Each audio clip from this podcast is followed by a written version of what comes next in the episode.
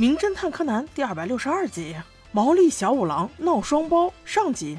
这是一个偏远的旅馆，毛利小五郎一早就打电话给他说，晚上他有三位要一起过来。但莫名其妙的是，还没到晚上，毛利小五郎就一个人过来了，说是要拿走那个五年前就寄放在这里的一个箱子，回房再看。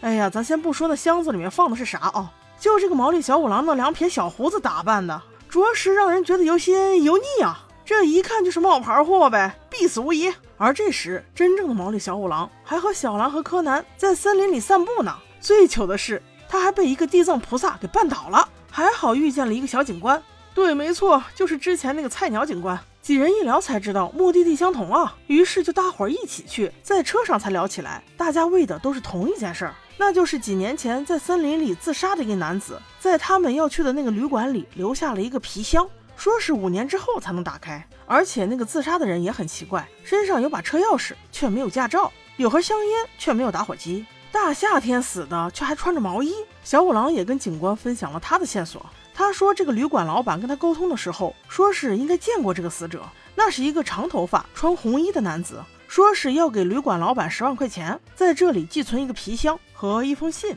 如果一年之后是他自己来取，那就取这个皮箱；但如果不是他，那就取这封信。旅馆老板还说，皮箱倒是一直都没有人来取，所以他才联系毛利小五郎。这都五年了，他想找个靠谱的侦探，看看里面到底是什么。但那封信在那个长发男放置的第二天，就有人来取了。取信的人戴着帽子，留着络腮胡，看不出来真实长相。当场他就把信封打开，看了上面的一行字之后，就气呼呼的把信给撕了，然后人就走了。老板最后好奇呀。把信又怼起来，才发现上面只有七个字：“愿你受诅咒而死。”咦，这谁看谁不生气啊？又过了很久，他们终于到了这家旅馆。接待菜鸟警官和小五郎的，就是当年发现尸体的那个人。他跟警官说了很久的话，都没有注意到小五郎。后来才发问：“请问这位是？”小五郎刚要回答：“我是毛利。”他话还没有说完，那人便接口了：“哦，您是毛利小五郎的跟班吧？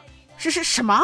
毛利小五郎这个烂侦探？”还有跟班，毛利心下不服，立刻就找到了旅馆的老板。老板说：“对呀，毛利侦探三个小时以前已经来了呀，那个黑箱子也给他了。您这边到底是哪位呀？”此时的毛利叔叔倒是不着急了，他非要等到一个重要时刻，自己再亮明身份，所以他自己给自己起了个名字，叫月后光卫门。咱也听不懂，他们这是要闹哪个梗啊？听懂了的小宝宝可以评论区帮小杰扫个盲啊！再接下来的事情就是吃吃吃，喝喝喝，玩玩玩。因为他们没有拿到黑箱子，所以他们一直在等，等那个假的小五郎自己露出马脚。我说叔叔，你是不是也太大意了？最起码去打探一下消息嘛。还是小柯南比较靠谱，一直通过窗户盯着大门外，看看有没有可疑的人溜出门外。这一晃就到了大晚上，菜鸟警官仍然睡得不省人事，而小五郎叔叔靠着那么一点点残存的意识，陪同小兰一起。终于决定去敲那个假货的门。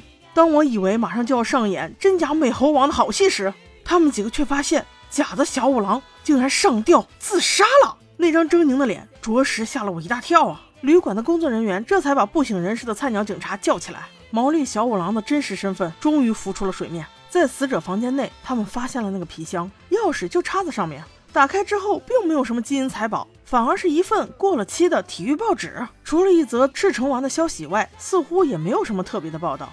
而且报纸的夹层里还夹了许多潮湿的头发。柯南看见便提醒道：“这头发这么长，而且还湿湿的，只有可能在一处得到，那就是女士的洗澡间。也就是说，凶手假借清理洗澡间的机会，可以得到这个重要道具。那么，凶手就在你们之间，肯定就是这间旅馆的服务人员。”而今天的这起谋杀案和四年前的自杀应该脱不了干系。那凶手到底是旅馆老板，还是第一个发现尸体的人，又或者是那个服务员呢？